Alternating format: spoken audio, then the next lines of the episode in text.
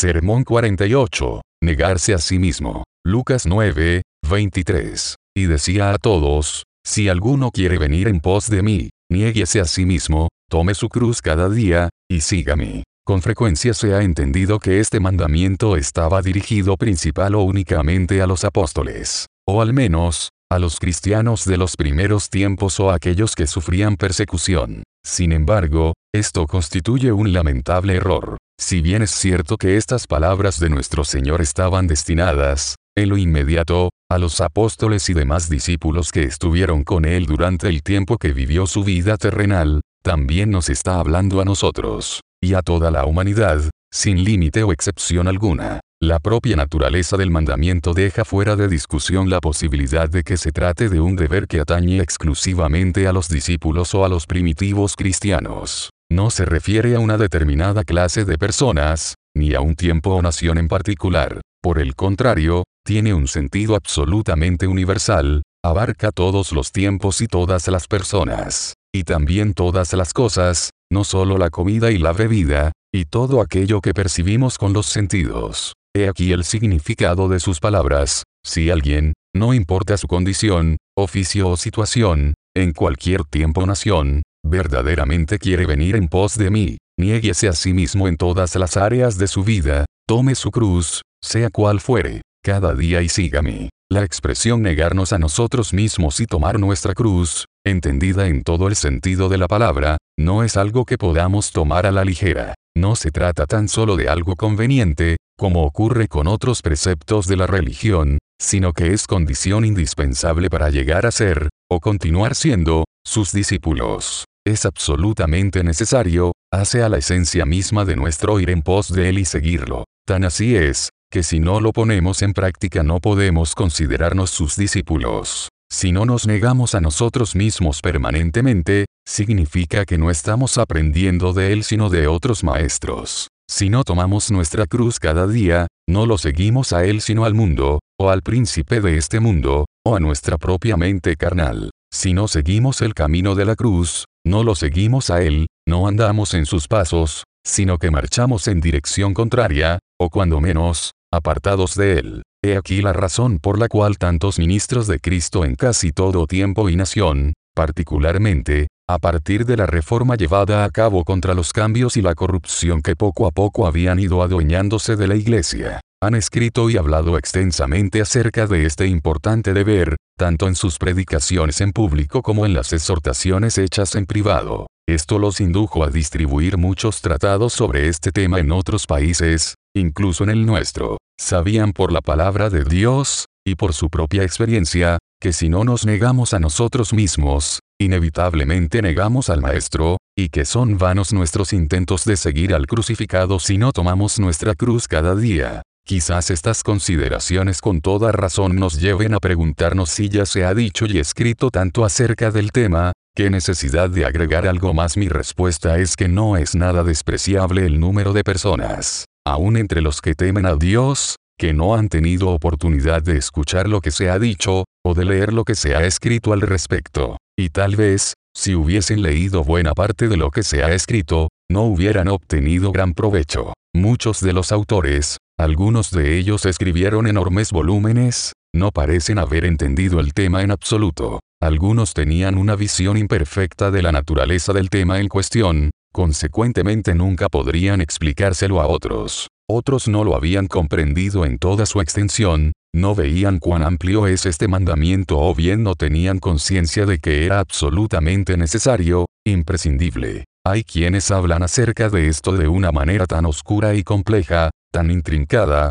tan mística, que se tiene la impresión de que su propósito es más bien ocultarla al común de la gente que explicarla a los lectores. Hay autores que hablan admirablemente bien, con gran fuerza y claridad, acerca de la necesidad de negarse a sí mismo, pero solo mencionan aspectos generales, sin hacer referencia a casos particulares. Por lo tanto, no son de gran utilidad para la mayoría de la gente, para las personas de capacidad y educación corrientes. Y aun cuando algunos de ellos tratan casos particulares, son situaciones que no afectan al común de las personas, ya que son excepcionales en nuestra vida, por ejemplo, soportar la prisión y la tortura, entregar nuestras casas o tierras. nuestros esposos o esposas, nuestros hijos o la propia vida. No hemos sido llamados a hacer nada de esto, y no es probable que lo seamos, a menos que Dios permita que vuelvan los tiempos de persecución. Entre tanto, no conozco ningún autor de lengua inglesa que haya descrito el negarse a sí mismo con palabras sencillas e inteligibles para el común de la gente, o que lo haya aplicado a los pequeños sucesos de la vida cotidiana.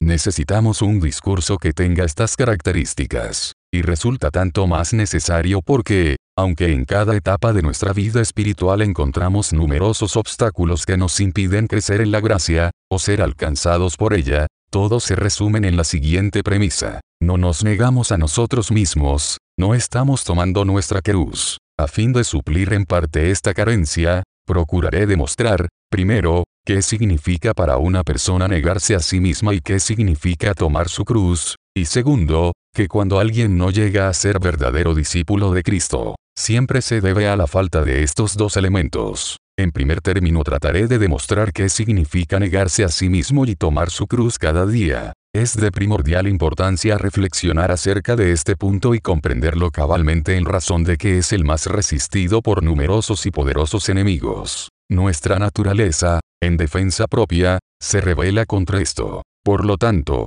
para el mundo, es decir, para las personas que se dejan guiar por su naturaleza y no por la gracia, su sola mención resulta detestable. Y el gran enemigo de nuestras almas, que conoce bien la importancia que esto tiene, no hace otra cosa que poner todos los obstáculos posibles en nuestro camino. Pero esto no es todo. Aún aquellos que han logrado en parte sacudirse el yugo del demonio, aquellos que verdaderamente han experimentado, especialmente en la edad madura, la gracia de Dios obrando en sus corazones no están familiarizados con esta doctrina fundamental del cristianismo, a pesar de la particular insistencia del maestro. Es tan profundo el desconocimiento de ella que algunos manifiestan que parece que en la Biblia no hubiese una palabra al respecto. Otros han ido más lejos aún y, sin darse cuenta, se han cargado de prejuicios en su contra. Estos prejuicios fueron tomados, en parte, de los cristianos formales, hombres que se expresan y se comportan muy bien, pero cuya santidad carece de poder y cuya religión carece de espíritu,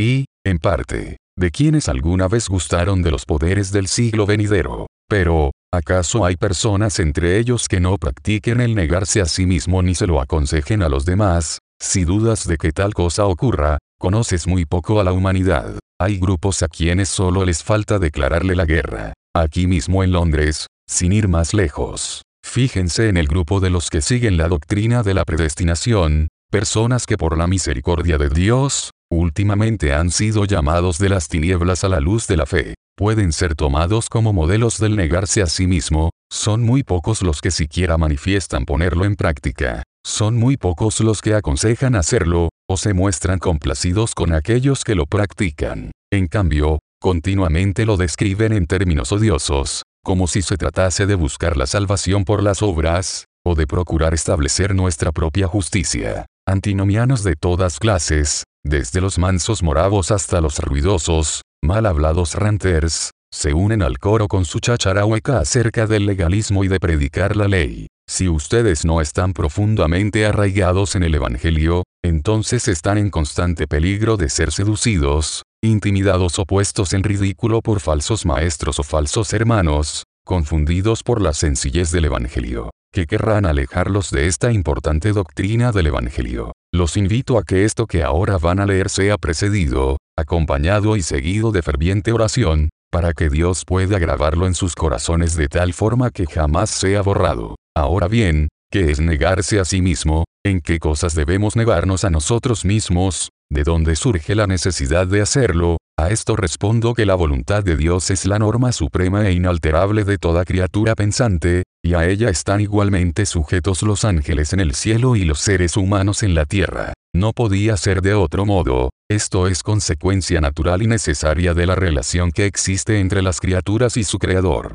Entonces, si la voluntad de Dios debe ser nuestra única norma en todos nuestros actos, grandes y pequeños, se desprende como consecuencia innegable, que nada debemos hacer nuestra voluntad. Reconocemos, entonces, sin dificultad la naturaleza, el fundamento y la razón del negarnos a nosotros mismos. Vemos la naturaleza de esta negación, negarnos o rehusarnos a obedecer nuestra propia voluntad, en la certeza de que la voluntad de Dios es nuestra única norma de vida. Vemos cuál es la razón de todo esto, somos criaturas, Él nos hizo, y no nosotros a nosotros mismos. Esta razón se aplica incluso a los ángeles de Dios en el cielo, y a todos los seres humanos, inocentes y santos, como cuando recién salieron de las manos de su Creador. Pero existe otra razón que surge a partir de la condición de los seres humanos después de la caída. Ahora todos nos encontramos formados en maldad, y concebidos en pecado por nuestra madre. Nuestra naturaleza es totalmente corrupta,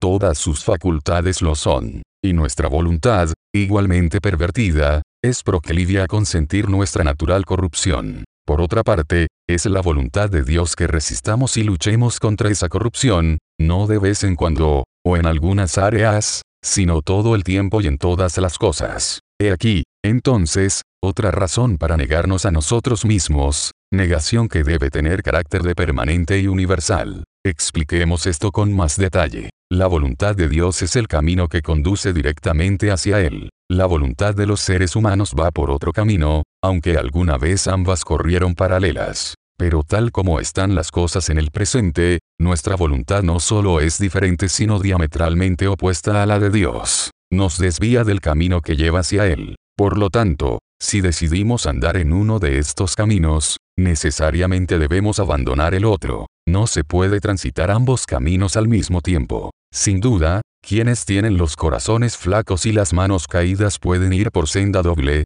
cambiar de una a otra alternadamente, pero no pueden caminar por las dos sendas al mismo tiempo. No pueden seguir su propia voluntad y la voluntad de Dios al mismo tiempo, deben optar por una u otra, negar la voluntad de Dios para seguir la propia, o negarse a sí mismos para seguir la voluntad de Dios. Ahora bien, no hay duda de que es muy placentero hacer nuestra propia voluntad por un tiempo, permitiendo, cada vez que se presente la ocasión, que nuestra naturaleza se corrompa. Pero al hacer en todo nuestra voluntad, reforzamos su carácter perverso, y consintiéndole todo, no hacemos más que contribuir a la corrupción de nuestra naturaleza. Ocurre lo mismo que con ciertas comidas que son agradables al paladar, pero que perjudican nuestra salud, nos gratifican pero provocan enfermedad, causan placer, pero también ocasionan la muerte. En términos generales, entonces, negarnos a nosotros mismos es negarnos a hacer nuestra voluntad, por agradable que ésta sea, cada vez que ella se oponga a la voluntad de Dios.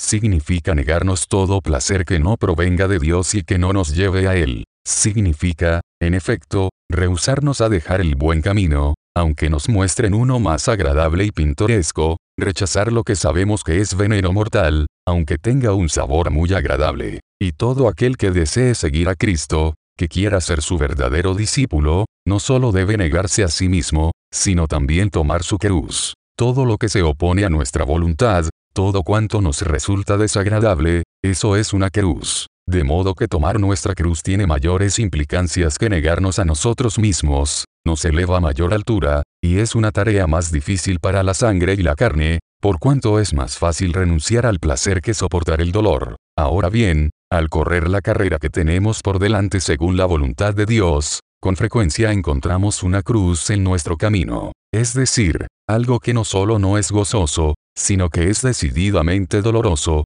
algo opuesto a nuestros deseos, que contradice nuestra naturaleza. ¿Qué hacer entonces? La opción es simple, tomamos nuestra cruz o nos apartamos del camino de Dios, del santo mandamiento que nos fue dado, o tal vez detenemos nuestra marcha por completo, o volvemos hacia atrás a la perdición eterna. Para sanear la corrupción y curar ese terrible mal que todo ser humano trae al mundo consigo, a menudo es necesario arrancarlo, así como se nos dijo que arrancáramos nuestro ojo derecho, o que cortásemos nuestra mano derecha. Tan dolorosa es la acción en sí como la manera de llevarla a cabo. Por ejemplo, deshacernos de vanos deseos, de una pasión desordenada, o bien separarnos del objeto que la causa, sin lo cual jamás podremos librarnos de ella. En el primer caso, cuando arrancamos esos deseos o afectos que están profundamente arraigados en nuestra alma, nos sentimos como atravesados por el filo de una espada, una espada que penetra hasta partir el alma y el espíritu, las coyunturas y los tuétanos. Luego el Señor se instala en el alma, como un fuego purificador, para quitar toda la escoria. Y esto es una cruz, no hay duda, es sumamente doloroso, y no podría ser de otra manera debido a la naturaleza misma del hecho, no es posible partir el alma y someterla al fuego purificador, sin dolor. En el segundo caso, la forma de sanar un alma enferma de pecado para limpiarla de deseos vanos o pasiones desordenadas, también provoca dolor, pero en este caso no se debe al hecho en sí sino a la naturaleza del mal. Tal fue el caso del joven rico cuando nuestro Señor le dijo, anda, vende lo que tienes, y dalo a los pobres, sabiendo muy bien que esta era la única forma de curar su codicia. Pero solo pensar en ello le causaba tanto dolor que se fue triste, prefirió perder su esperanza de vida eterna antes que sus posesiones en la tierra. Era una carga que no aceptaba llevar, una cruz que no estaba dispuesto a cargar. De un modo u otro, todos los seguidores de Cristo inevitablemente tendrán que tomar su cruz cada día. Tomar la cruz no es exactamente igual a sobrellevar su cruz. Se dice que sobrellevamos nuestra cruz cuando soportamos, con mansedumbre y resignación, la carga que se echó sobre nuestros hombros, sin mediar elección de parte nuestra. En cambio, no podemos decir que tomamos nuestra cruz hasta tanto decidamos sufrir voluntariamente por algo que teníamos la facultad de evitar. Tomamos nuestra cruz cuando voluntariamente aceptamos la voluntad de Dios, aunque sea contraria a la nuestra, cuando elegimos algo que nos duele porque así es la voluntad de nuestro Creador en su gracia y sabiduría. Por lo tanto, a todo discípulo de Cristo le corresponde tomar su cruz y sobrellevar su cruz. En cierto sentido no es solo suya, es de él y de muchos otros, dado que no existe ninguna tentación que sobrevenga a las personas, antrópinos, que no sea compartida por todos los seres humanos, ya que toda tentación se da en el marco de la naturaleza y situación comunes a todos los seres humanos en el mundo presente. Sin embargo, en cierto sentido, si la analizamos en detalle, vemos que le pertenece a alguien en particular, que es únicamente suya. Dios la ha preparado para él y se la ha entregado como testimonio de su amor. Si como tal la recibe, y, luego de haber tratado de liberarse de la presión guiado por la sabiduría del cristiano, como barro se pone en las manos del alfarero, entonces, Dios dispone y ordena que todo sea para su bien, tanto lo que se refiere a la calidad como al grado y cantidad, la duración, y todas las demás circunstancias que le rodean. En todo este proceso fácilmente podemos ver a nuestro Señor actuando como médico de nuestras almas, no simplemente porque le place sino para nuestro propio provecho, para que participemos de su santidad. Si al tocar nuestras heridas nos causa dolor, es solo a fin de poder curarlas. Corta la parte enferma e infectada para salvar la parte sana. Y si en ocasiones optamos por perder un miembro para evitar que todo el cuerpo perezca, ¿cómo no preferir, en sentido figurado, cortar nuestra mano derecha, y no que todo nuestro cuerpo sea echado al infierno. Hemos visto claramente, entonces, la naturaleza y los argumentos para tomar nuestra cruz. No significa, como dicen algunos, disciplinarnos, literalmente, lastimar nuestra carne, vestirnos de silicio, usar grillos de hierro, o hacer cualquier otra cosa que lastime nuestro cuerpo. Aunque no sabemos qué pensará Dios de aquellos que así actúan por involuntaria ignorancia. Se trata, en cambio, de aceptar la voluntad de Dios, aunque se oponga a la nuestra, elegir una cura integral, aunque los remedios sean amargos, aceptar voluntariamente el sufrimiento temporal, de cualquier clase e intensidad,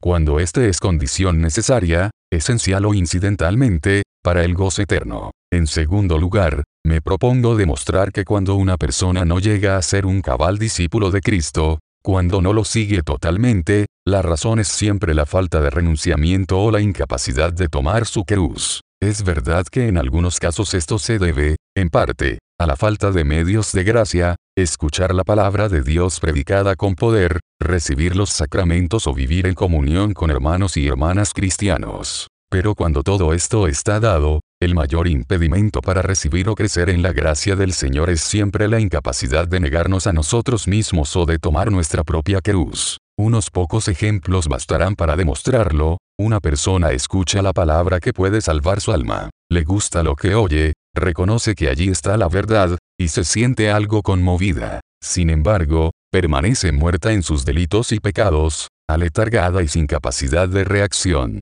¿Por qué? Porque no está dispuesta a dejar su pecado, aunque ahora sabe que esto es abominación delante de Dios. Se trata de alguien que se acercó para escuchar, mas estaba lleno de codicia y malos deseos, y se niega a deshacerse de ellos. Por consiguiente, nada llega a conmoverlo profundamente y su necio corazón continúa endurecido. Esto significa que permanece en su letargo, sin reaccionar, porque no está dispuesto a negarse a sí mismo. Supongamos que comienza a salir de su sueño, abre los ojos un poco. ¿Por qué lo cierra tan rápido? ¿Por qué se hunde nuevamente en un sueño de muerte? Porque nuevamente cede ante su pecado interior, bebe nuevamente el mismo dulce veneno. Es, pues, imposible que la palabra cause una impresión duradera en su corazón, vuelve a caer en su terrible insensatez porque no está dispuesto a negarse a sí mismo. Pero esto no ocurre con todos. Conocemos muchos casos de personas que una vez que han despertado no han vuelto a letargarse. La impresión recibida no se desvanece,